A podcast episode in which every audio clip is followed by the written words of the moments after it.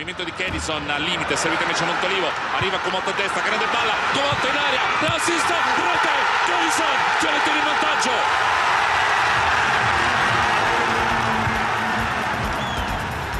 Sim, começando agora, direto dos estúdios presenciais, Dom Diego Armando Maradona, mais um episódio do podcast do Armário da Bola. Hoje vamos revisitar a nossa série Muy Malos, mas vamos dar uma invertida. Vamos pegar ela e botar de cabeça para baixo, porque se ela foi criada para falar de gente de fora, estrangeiros que deram errado por aqui, a gente vai falar de gente daqui que deu errado lá fora. É para tratar de atletas do quilate de Keirson, Eder Luiz, Diego Souza, Cássio e outros.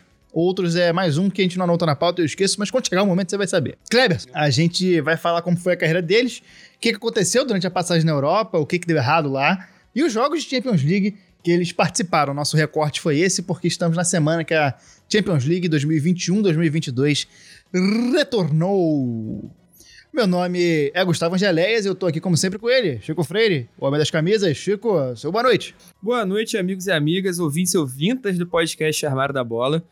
É, a gente tá chegando aqui com uma proposta diferente, né? Uma proposta.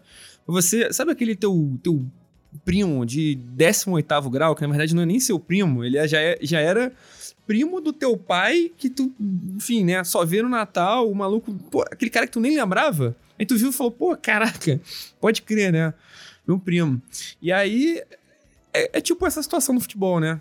Cara, é, vê... porra, sem tirar nem pôr. É, é, é, a rigor é, é exatamente isso, né? isso. Você, enfim, você, vamos falar de caras que você não lembra. Não lembra que ele tava lá naquele momento. Mas ele tava. Mas ele tava.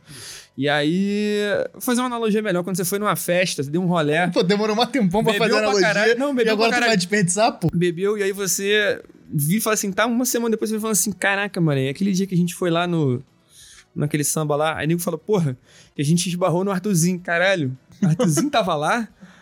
Pô, então, a gente vai falar de Éder Luiz, jogando no Benfica. Esse clima de Champions League inspirou a gente, né? Exatamente. Nosso recorte foi falar de jogadores que foram para participaram por quatro minutos que fosse de competições continentais, né? São, são eles os ex-BBBs da bola? Porque tem ex-BBB que você não lembra. Cara, é porque alguns, assim, a gente pegou perfil bem diferente, né? Inclusive, a gente pegou um perfil de cara que fracassou na Europa, depois não fez mais nada, pegou caras que é, fracassou na Europa e virou gênio aqui, caras que ficaram na média. A gente pegou perfis bem diferentes justamente para ter esse recorte diferente, né? Pra gente ter essa comparação, esse comparativo. Lembrando que a partir desse episódio, as nossas gravações serão feitas ao vivo na Twitch. Essa, inclusive, estamos ao vivo nesse momento da gravação na Twitch, twitch.tv barra Armário da Bola. Você pode ajudar a gente dando uma seguida lá. E se você quiser saber quando vão acontecer as gravações, você fica ligado no nosso Twitter, principalmente, arroba Armário da Bola. E em tudo quanto é lugar estamos como arroba Armário da Bola. Essa semana tem um pedido especial que dá uma seguida na gente no TikTok. Vai lá no TikTok, você que é jovem, você que é velho que nem nós e quer ser jovem, você procura a gente no, no, no TikTok, arroba Armário da Bola. Estamos produzindo mais conteúdo pra lá. Tá ficando bem legal. Estamos fazendo. Estamos com uma preparação bem maneira pra lá. Vamos postar cada vez mais. E a gente vai voltar a fazer os famosos tops 3. Isso, vai acontecer. A gente tá. É, é porque é um trabalho de apuração é, denso é. E, e, né, com fundamento. Então e a gente o, tem que O sindicato fontes, de né? pesquisadores do Armário da Bola também entrou em greve por falta de pagamento, então tá rolando uma negociação aí, porque é uma equipe muito extensa. E vamos pra vinheta. Eu sou obrigado a falar que esse programa aqui tá uma porra. Vidro de vidro? Vídeo. Sabia não? Gente, o que tá acontecendo com o Vasco? Fracassado! São Luís da Mané! negros maravilhosos que saem tabelando, tocando. Vamos começar esse nosso recorte aqui falando sobre o Éder Luiz, o famoso Nerd do Vento, de acordo com a Wikipedia. Ele começou a carreira no Galo, foi muito importante na, na trajetória do clube de volta à Série A, muito rápido pelas pontas, jogador incisivo que chegava muito bem no ataque.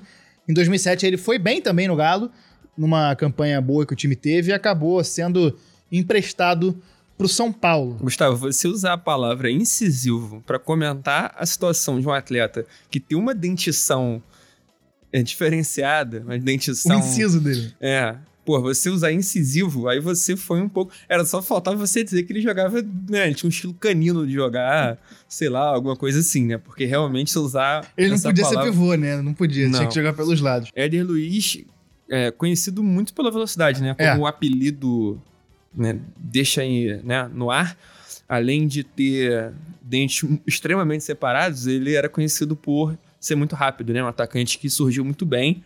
É, Eu lembro mais ou menos dele no Galo. No São Paulo, um pouco menos, mas eu lembro dele, eu lembro dele no, no Galo. Eu lembro depois dele voltar da Europa, né? É, você não lembra muito do São Paulo porque ele não teve muito espaço. Ele entrava como reserva de vez em quando naquele timaço do, do, do São Paulo daquela época. que Inclusive, temos programa sobre esse, essa sequência do tricampeonato do São Paulo. Com participação de Luiz Chulapa, tá? com participação de Aloysio Chulapa, é verdade. É, e nessa campanha do, do São Paulo, ele entrava com alguma frequência, mas não era dos reservas imediatos, afinal a concorrência era muito forte nesse timaço do São Paulo. Ele voltou pro Galo, foi importante na campanha do Brasileirão de 2009, que o Atlético começou bem, frequentou ali as primeiras posições por um bom período, mas na metade final do campeonato perdeu o gás. No final do ano foi vendido para o Benfica por 2 milhões de euros, valor da época 5 milhões de reais. Para fator de comparação, estamos aqui Mais que 12 o anos depois, esse valor dá 11 milhões e meio de reais. E É, é mais que o dobro, tá? Na, É época, na época o euro tava valendo dois reais e meio, hoje em dia está valendo quase seis reais, tá? que fase. Que faz. No Benfica, ele não conseguiu muito espaço, né? Não teve, não, não foi o o jogador que poderia ser lá no Benfica. Ele foi até contemporâneo de outro cara que vai ser personagem aqui um pouquinho mais pra frente, que é mais notório. É, mas, exatamente, o Benfica tinha acho que uns 59 atacantes na época, chutando por baixo. Mas, era, mas falando sério, o Benfica tinha muitos, muitos atacantes. né? O Benfica sempre foi um clube conhecido, clubes portugueses em geral, né? O Benfica, o Porto, principalmente, o Sport um pouco menos, mas o Benfica e o Porto compram muitos jogadores na América do Sul, desenvolvem e, e em seguida vendem mais caro. Eles lucram muito com o futebol sul-americano, porque tem uma rede muito boa de olheiros aqui. Só que nem todo mundo é revendido mais caro, né? Nem todo mundo é desenvolvido bem lá.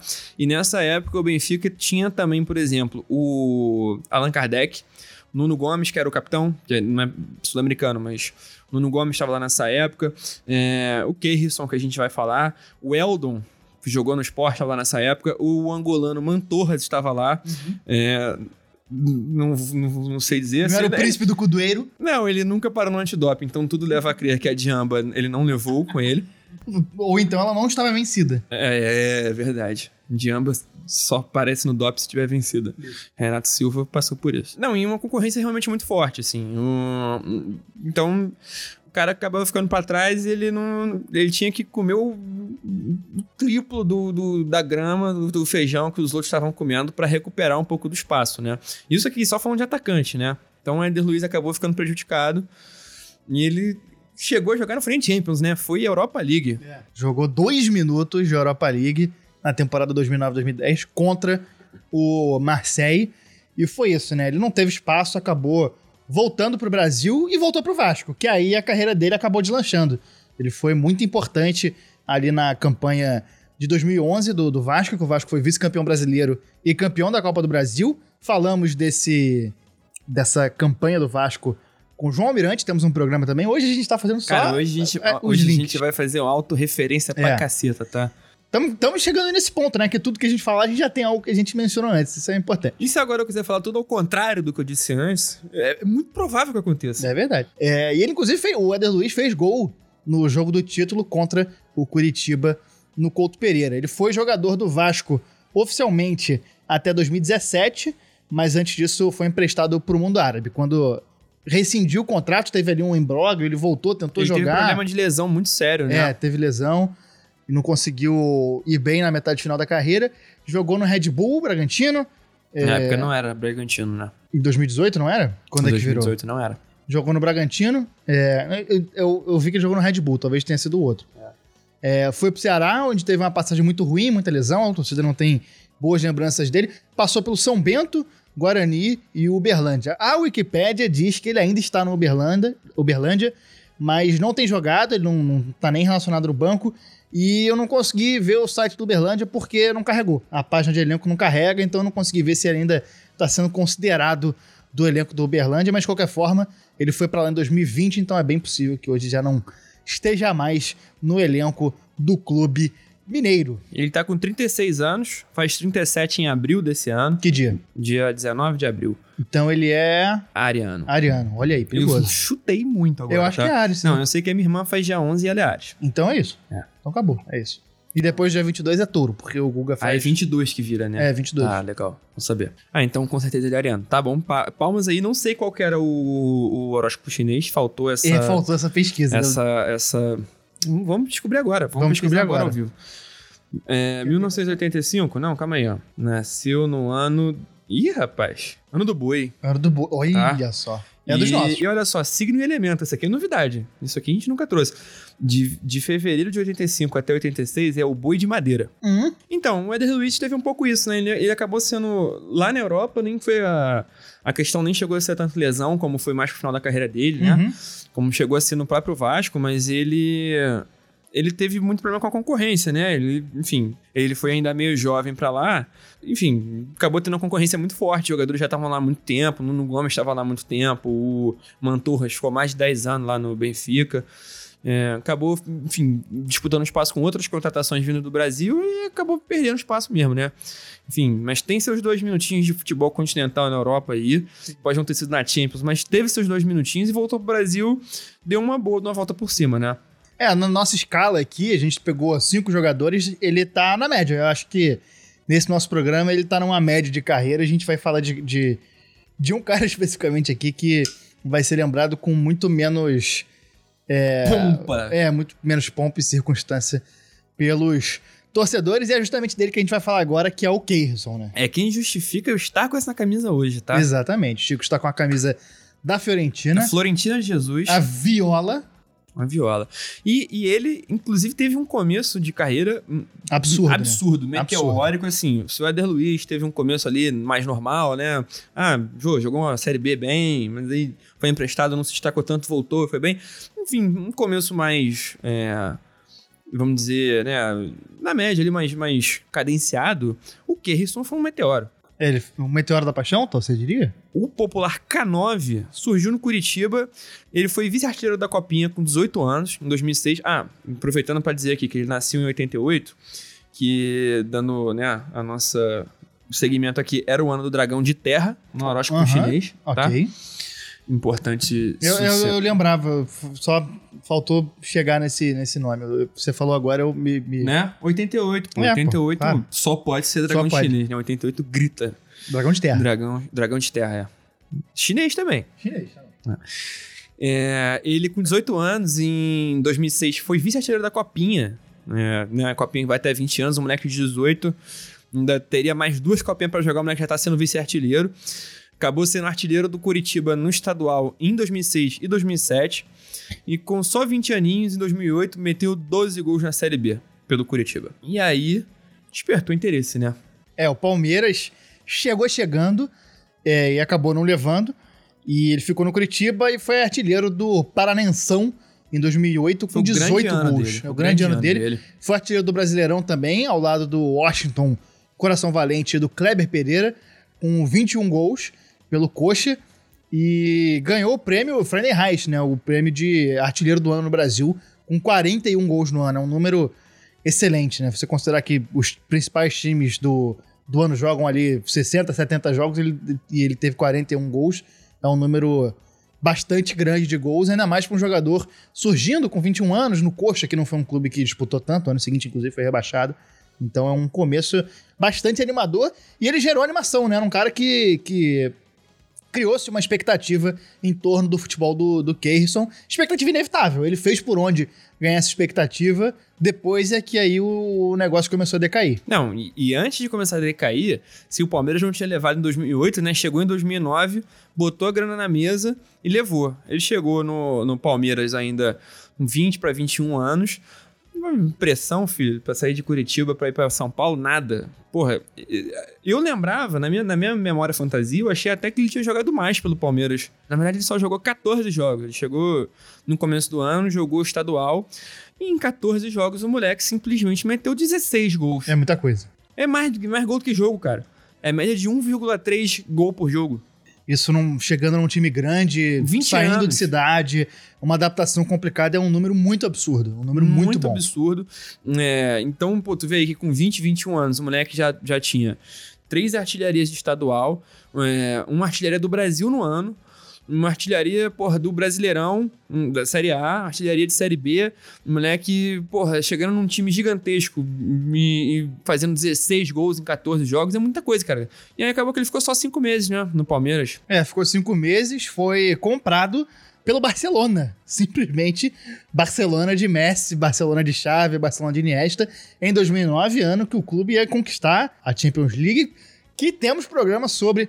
Inclusive, essa compra causou a demissão do Vanderlei Luxemburgo, que ele ficou revoltado por não ter sido informado, deu uma coletiva cuspindo a abelha, a diretoria não gostou. Ah, como é que vende o, o, o Kerrison e não me avisa? Fute vai ficar chabeando, tá, tá, Tá certo. entendeu? Tá certo. E, e assim, é uma época que o Brasil tava. é, esse ciclo entre 2006 e 2010 foi um ciclo que o Brasil tinha se despedido ali, né? De Ronaldo, de Ronaldinho, Sim. de, de Cafu, de Roberto Carlos no protagonismo da seleção, que é uma galera que vinha desde 98. Então, pô, foi um, foi um que ganhou a Copa do Mundo, ganhou, todo mundo botou o Brasil de novo no topo. E depois de 2006, que o Brasil caiu de uma forma ali, né? Não chega a ser vexatória, mas, pô, traumática. É, o Brasil meio que foi procurar essa renovação. E aí era uma época que é, esses moleques iam aparecendo e, e, porra, e aí? Daqui a pouco tá na seleção. É, É. Nilmar foi assim.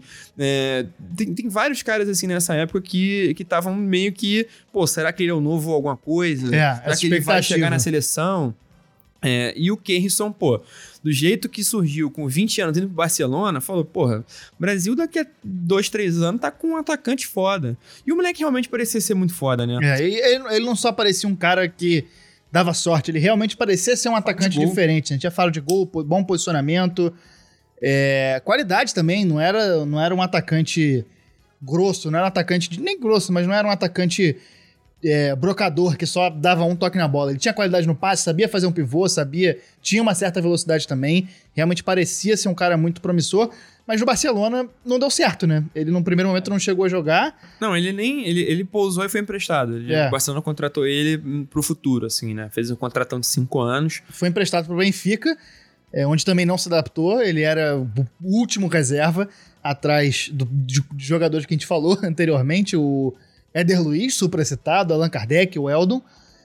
Depois de seis meses, ele teve a chance de mudar de áreas, foi para Viola, Fiorentina, da Itália, para ser o substituto do Adrian Mutur, que teve problemas com doping. O- uma ida pro Benfica, pra um jogador brasileiro jovem, é muito positiva, né? É. Porque vai falar em português, vai estar com um monte de Facilita a brasileiro ali. adaptação. É, é um país onde, tradicionalmente, os jogadores brasileiros se adaptam mais fácil, né?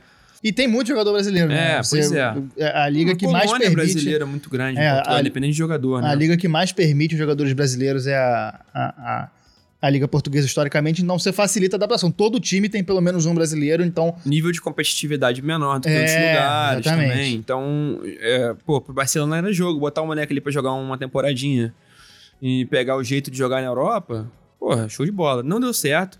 Seis meses ele foi pra Fiorentina. Tu lembra do Mutu, cara? Cara, não lembro, não me Então, recordo. é um atacante romeno que ele foi embora do Chelsea porque ele foi pego de negócio de cocaína. Ele teve que pagar, tipo assim, 20 milhões não de euros pro Chelsea.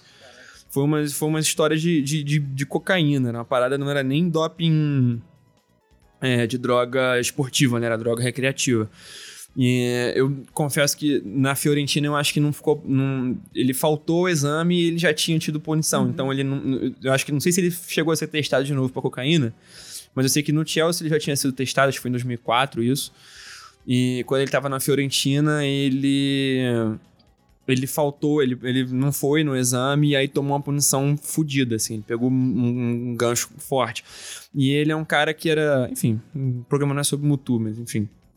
É um cara bom de bola, assim, um atacante, um goleador pra caramba e tal. E foi pra substituir o Mutu que o Keirson chegou na Fiorentina, mas também não vingou. Ele teve oito minutos jogando a Champions na temporada 2009-2010 pelo time italiano, numa vitória por 3 a 2 sobre o Bayern de Munique. A Viola só caiu no gol fora. Tempos de equilíbrio de força, de forças mais equilibradas no futebol. Cara, Kerrison em campo, no oitavas de final, em que a Fiorentina ganhou do Bayern e foi eliminada no gol fora. Esse é o cenário, tá?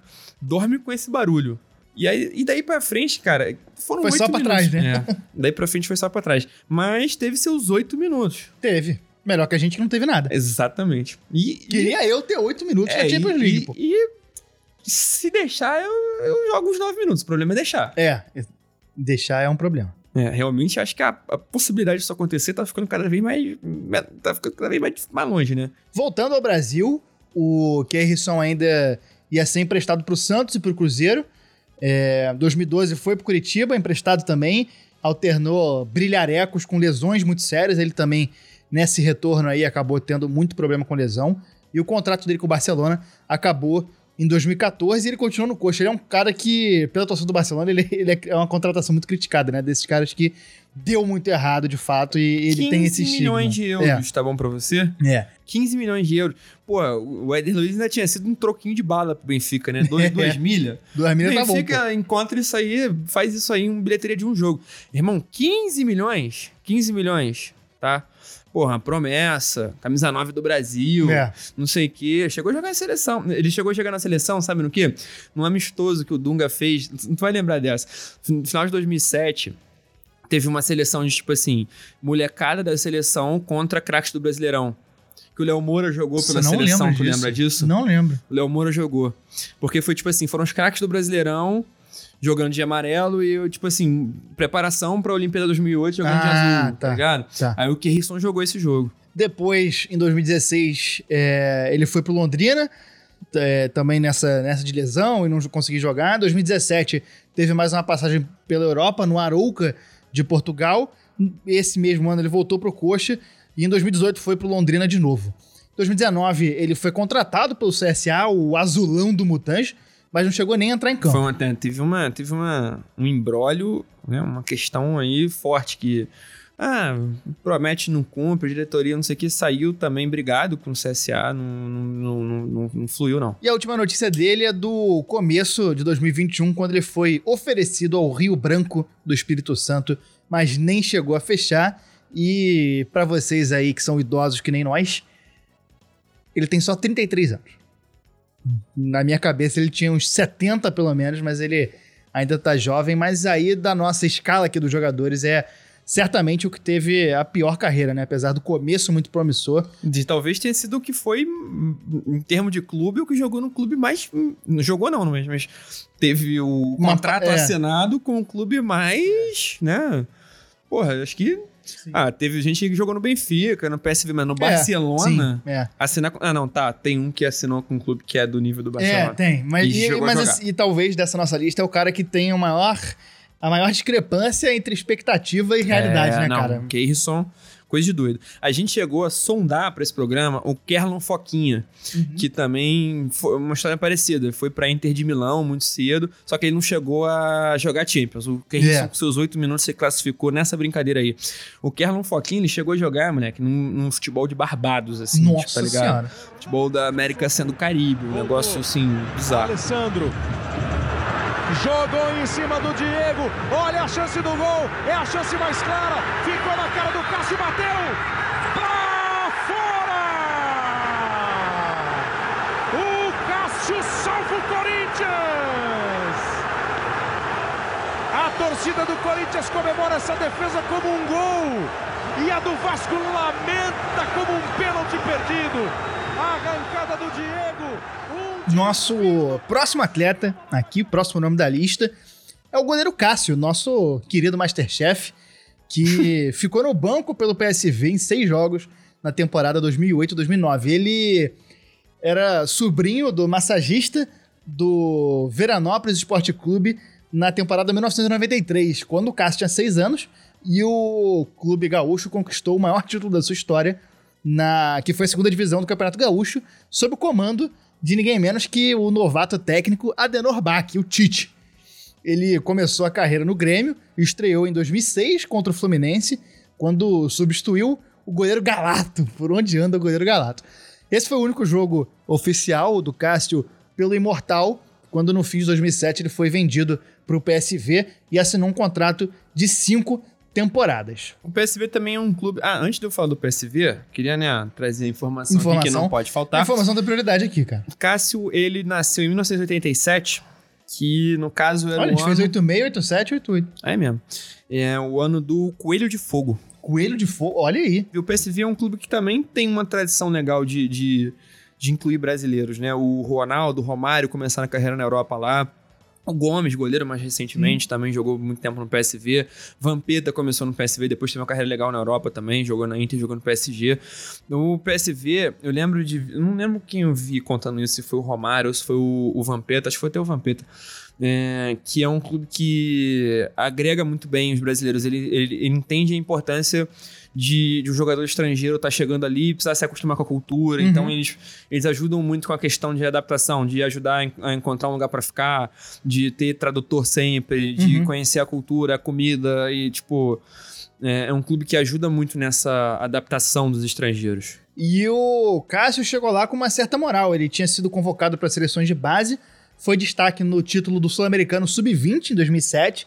Ele começou como terceira opção, atrás do Felipe Mondraquete e o Muriel, irmão do Alisson, mas quando assumiu a titularidade não largou mais. Que trio, tá? No mesmo ano, no Mundial Sub-20, ele jogou muito bem e o Brasil foi eliminado pela Espanha nas oitavas de final. Espanha de Piquet, Ravi Garcia, Adriano Lopes, Juan Mata o Brasil tinha como capitão o Gi Paraná. Que jogou no Gi Paraná, tá? Que jogou no Gi Paraná. Gi Paraná contrata Gi Paraná, entenda. É, isso. Uma manchete preferida na história da humanidade. É. E o Brasil tinha, além desses goleiros, tinha o Alexandre Pato, tinha o Jô, Renato Augusto, Luiz Adriano e o Carlos Eduardo.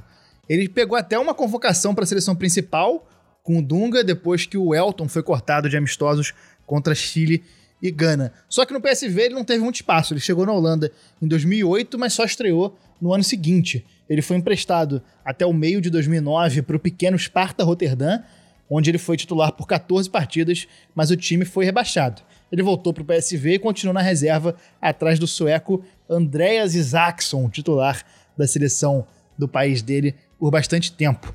Na temporada 2010-2011 ele disputou só três jogos e aí resolveu voltar para o Brasil. Ele teve o contrato rescindido com o clube holandês em setembro de 2011 e veio pro Corinthians. E faltou falar que ele jogou Champions League, né? É, eu falei lá no começo, né? Ele ficou no banco no, no PSV em é, o... seis jogos na, na temporada 2008-2009. A gente deu essa, deu essa moral pro Cássio, porque é um personagem que falhou na Europa e voltou para cá para se tornar um dos maiores ídolos da história de um, de um clube enorme, de uma torcida enorme. É, aqui no Brasil, né, ele teve uma volta gloriosa pro Brasil, Sim. né? Ao contrário do que o Éder Luiz teve uma volta boa, boa, é, e a, o Keirson nem tanto. Agora, o Cássio teve uma volta inacreditável, espantosa, né? Ele foi contratado pelo Corinthians como um completo desconhecido, né? Praticamente sem experiências longas como titular. É, começou como terceiro goleiro e aproveitou a chance que teve quando o Júlio César, o goleiro careca, falhou duas vezes na eliminação para Ponte Preta no Paulistão de 2012 e ele acabou recebendo a chance na frente do Danilo Fernandes, que era o segundo goleiro. Ele já nos treinos impressionava a comissão técnica pelo tamanho, pela envergadura e pela agilidade debaixo dos postes. Ele tinha feito um jogo do Paulistão contra o 15 de Piracicaba, mas tinha sido pouco testado e ganhou uma chance de ouro contra o Emelec no Equador quando teve uma atuação muito boa e garantiu 0 a 0 Ele foi qualificado como grande responsável pelo resultado. Na volta, um 3 a 0 tranquilo para classificar o time para as quartas, onde ele teria um, um, dos grandes momentos da carreira e talvez a principal defesa única dele, que considerada até por ele mesmo, que foi a defesa no chute do Diego Souza. É um momento que mudou a história da humanidade. Que né? mudou a história da humanidade. E o Diego Souza, que é o nosso próximo personagem. Nosso próximo convidado, entra aí, Diego. é.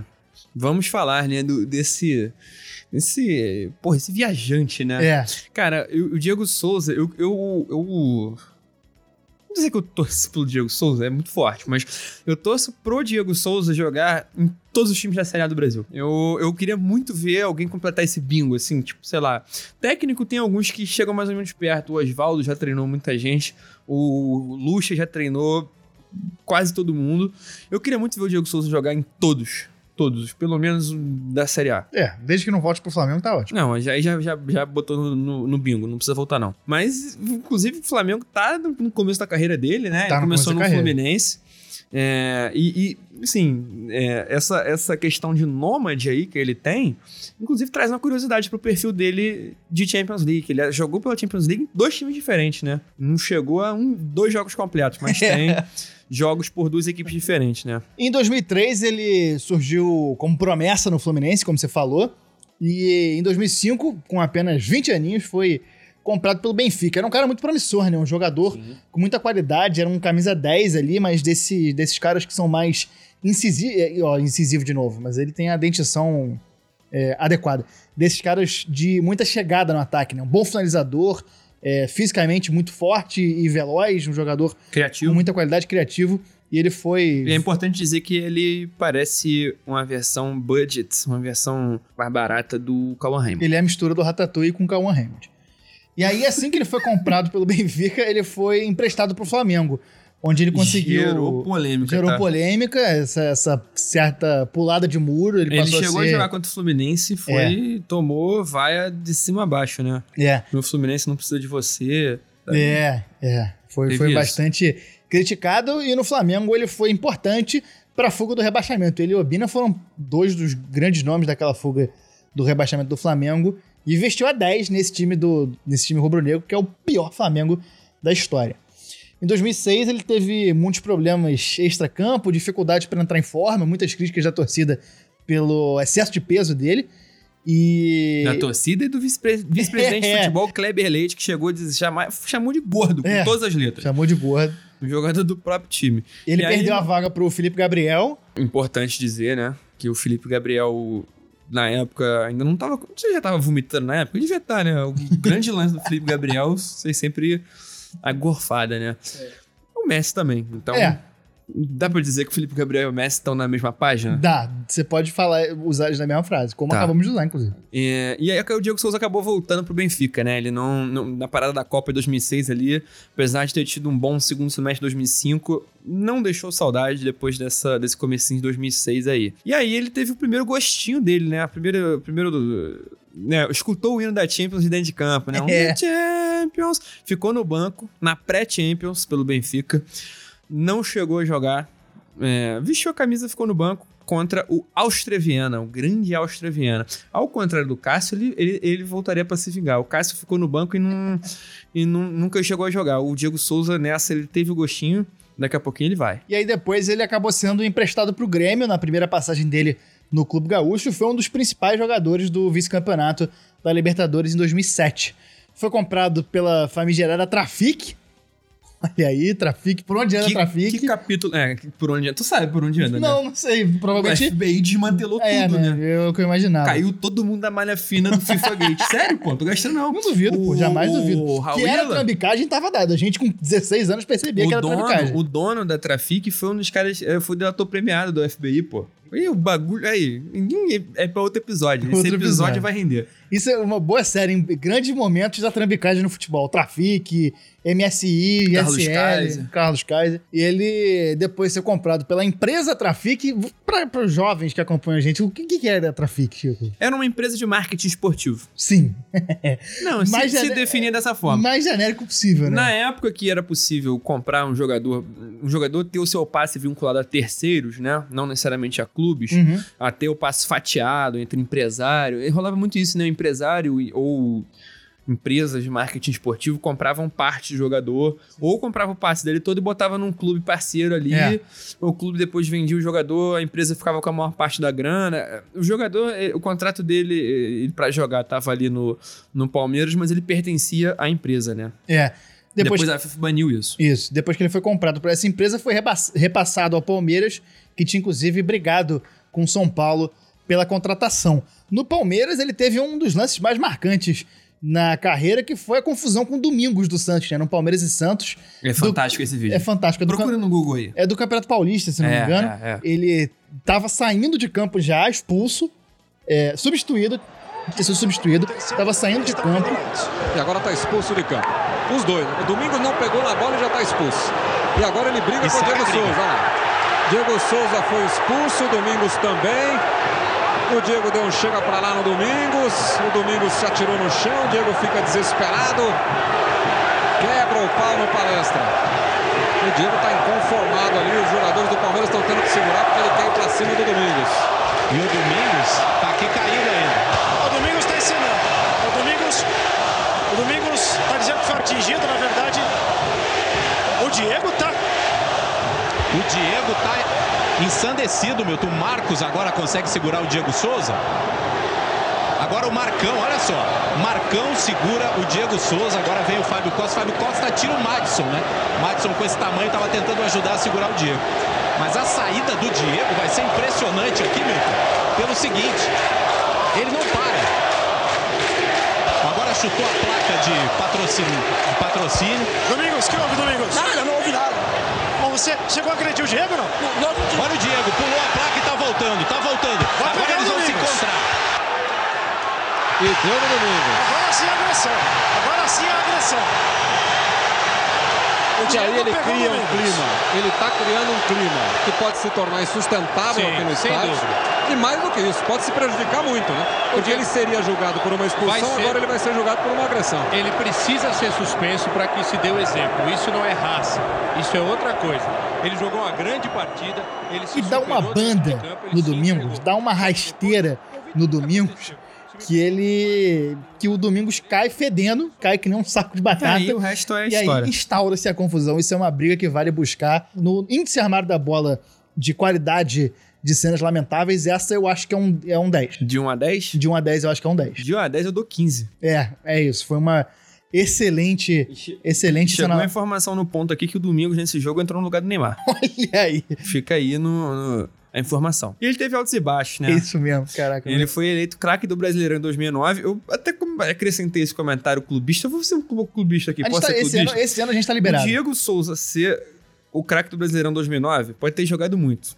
Mas, pô, pra ele ser o craque, o Pet e o Adriano deviam estar na praia, né? Deviam É, estar no, jogaram no curling. baile da Penha, devia estar jogando curling, devia estar jogando, sei lá, né? Enfim. Ah, Enfim, esse tipo de premiação aí, né? Mas ele jogou bem mesmo. O- Jogou o bem, Palmeiras, jogou só que a questão foi essa, né? O Palmeiras teve uma campanha muito broxante, né? Sim. Chegou a liderar por muito tempo. É, porra, até o final ali conseguiu perder todo o gás, ficou, nem, nem vaga pra Libertadores levou.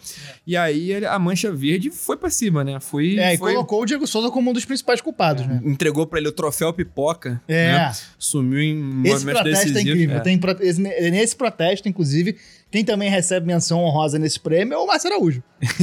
Tava no Palmeiras nessa época Sinistro. e acabou. Eu acho que 2009 não. Enfim, hum, tanto faz. E não, o- é, não é como se fosse o único protesto É, da história da é. Mancha Verde. A gente confunde. E acabou que em maio de 2010 ele respondeu a uma vaia da torcida é, com xingamento. Com muita calma, Melhor muita classe, da melhor reagir, forma né? possível. Dois meses depois foi pro Atlético Mineiro, pro galão da Márcia. Não se adaptou bem e aí foi parar no Vasco, onde ele recuperou os melhores dias, né? É Um- uma carreira muito montanha-russa. É, né? de altos e baixos. Toda, a gente sempre tá pronto pra decretar o fim da carreira do Diego Souza e ele consegue revirar e falar, porra, agora vai. E no Vasco ele viveu talvez um dos grandes momentos, né? Que Eu acho foi, que talvez o melhor momento é, da carreira dele foi junto com o Éder Luiz, que a gente falou lá no começo, campeão da Copa do Brasil e vice-campeão brasileiro, aquele time do Trembala da Colina. Lembrando, temos um programa com o João Almirante sobre esse time, sobre, Sobre esse tema. o tema do Sobre Trembala.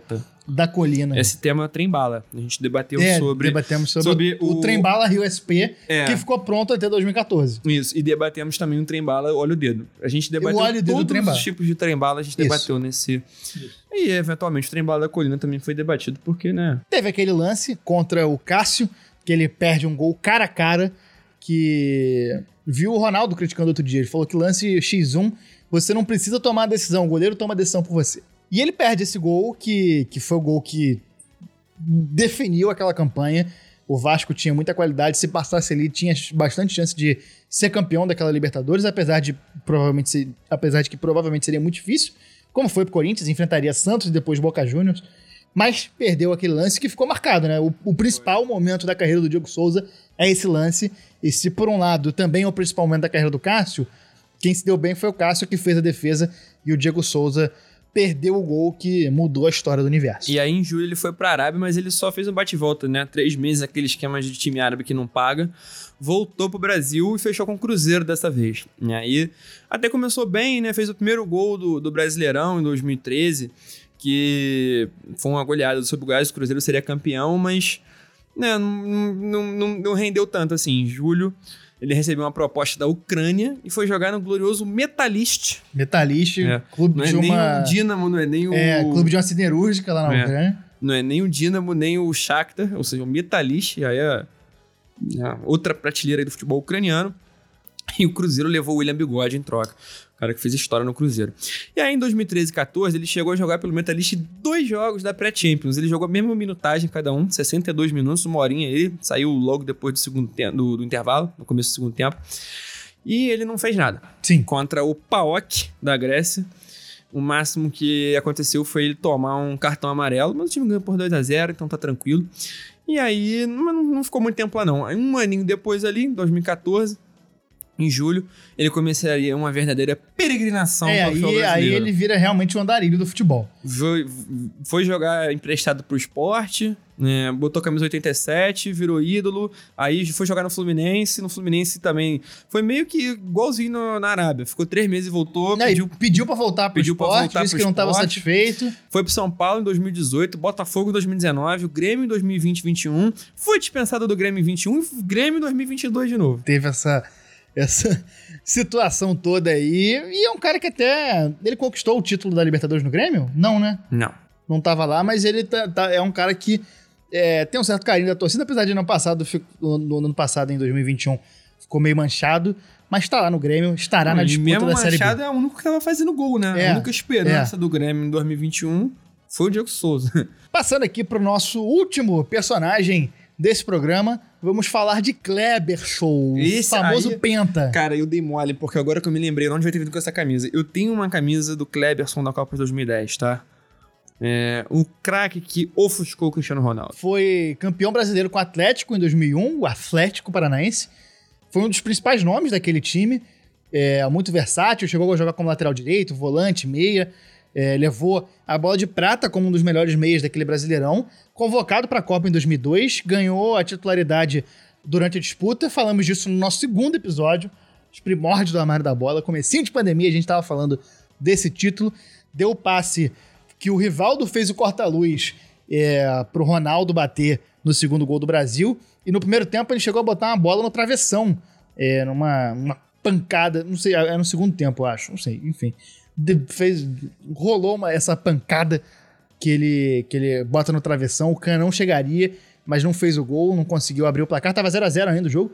E isso tudo com 23 anos, então foi uma, uma ascensão meteórica. Ele. Sabe por que isso aconteceu?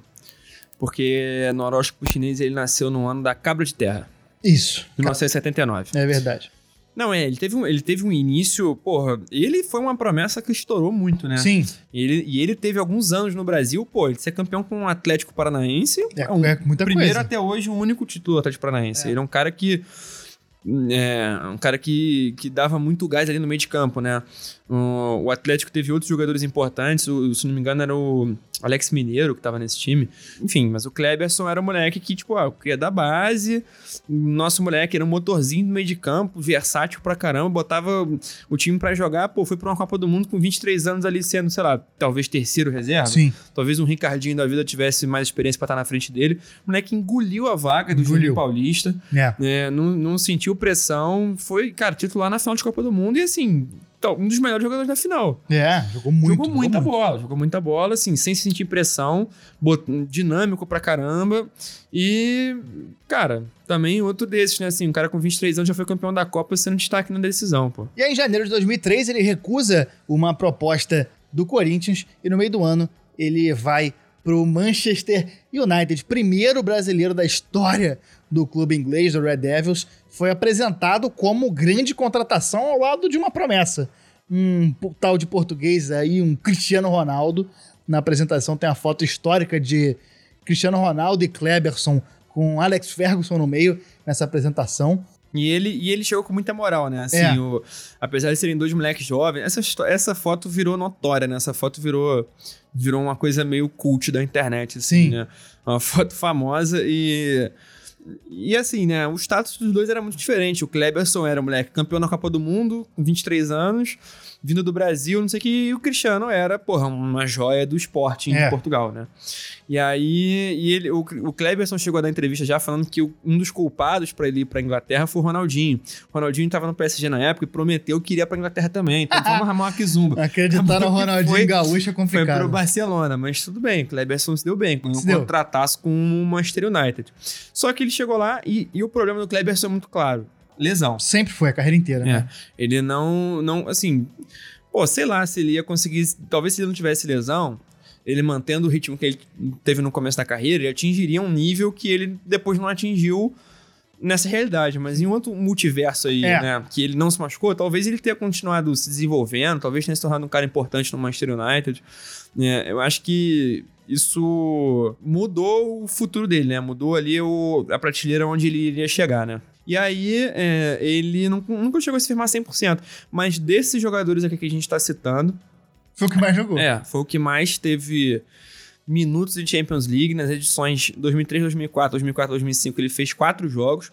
Ele foi titular em dois jogos, jogou 90 minutos duas vezes. Tem dois jogos que ele entrou no segundo tempo, jogou 20 minutinhos. Em 2005, contra o Fenerbahçe, teve um jogo que foi 6 a 2 uma senhora sapatada do Manchester United. E ele, ele ajudou a abrir o placar, deu uma assistência pro Ryan Giggs aos 7 minutos de jogo. Se até agora o máximo que a gente tinha conseguido era um cartão amarelo do Diego Souza, agora a gente tem uma assistência. Kleberson deu uma assistência. Deu uma assistência na Champions League pro Ryan Giggs. Ryan Giggs que a gente fala dele no programa sobre a base do Manchester United e a classe de 92. Turma de a 92. turminha de 92. Em 2005, o Kleberson foi pro Besiktas, uma passagem sem muito o que contar, não foi um desastre, mas também não deixou saudade. Em 2007, ele fechou com o Flamengo, mas por um imbróglio jurídico do clube com a FIFA, ele só estreou em 2000 2008. É, eu lendo a pauta, me saltou muito aos olhos uma coisa que eu nunca tinha percebido no- na palavra imbróglio. Porque a palavra imbróglio, ela... Você vai falar mais uma vez errado, embrólio. Eu gosto de falar imbróglio. Porque você. Deixa Fala eu, lasagna, então, também. Deixa eu dar o meu argumento. Não porque aqui não tem italianismo. É, a palavra, ela em si, ela já tem. Ela já, na palavra, ela carrega o significado dela. Porque a palavra embrólio é um embrólio de letras. Ela tem ali no meio um imbróglio. Cara, você lê, você ouve a palavra, você pensa em, Você- na exa- situação. né? Exatamente. É. Não, é uma palavra que define bem mesmo. E ele viveu bons momentos no Flamengo. Teve fases de titula- de titular, chegou a pegar alguns bancos, mas foi campeão carioca em 2008 e 2009. Em 2009 fez dois gols no segundo go- jogo da final. Dois gols meio cagados, pra colocar o termo aqui. É, um gol de falta que a bola desvia, engana o goleiro. O outro de cabeça que não dá pra saber muito se ele, chut- se ele buscou o gol, buscou jogar a bola primeiro da área. Mas é fato que fez esses dois gols. E tava no Hexa, no Hexa Campeonato de 2009, voltou a ser convocado pela seleção. Ele teve uma fase muito boa em 2009. né? É. Ele voltou pra seleção em 2009, foi pra Copa das Confederações até. Sim. Foi campeão né, nessa reta final de preparação do- da seleção do- da Seledunga. E aí isso ganhou uma vaga também na Copa 2010. É. E aí tem a, a cena maravilhosa.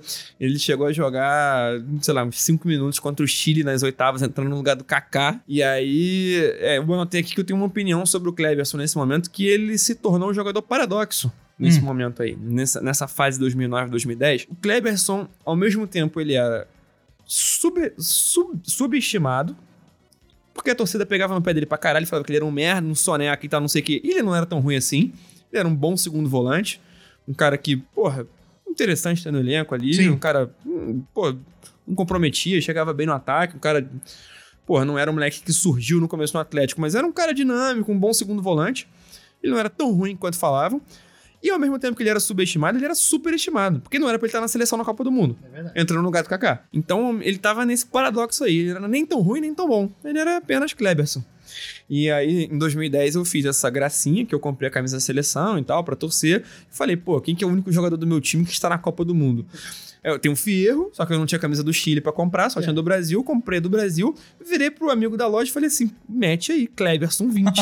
Depois da Copa, em 2011, o Kleberson foi emprestado pro Atlético Paranaense, voltou pro Flamengo em 2012, jogou mais seis meses até ser cedido pro Bahia. Ficou um ano no tricolor de aço e foi fazer o pé de meia no futebol estadunidense entre 2013 e 2017, quando ele se aposentou. E aí tem uma curiosidade aí dessa passagem dele nos Estados Unidos. né? Ele tava no Bahia, isso, isso foi incrível, né? Ele. O Bahia envolveu o Kleberson, ele foi para os Estados Unidos porque foi envolvido em uma troca onde o Bahia trouxe pro seu scratch o eterno Fred Adu. Grande. Na época ele devia estar com 12 anos ainda. Eu acho que amanhã é o aniversário de 20 anos do Fred Adu. É. Ele, a foto dele no colo do Pelé, né?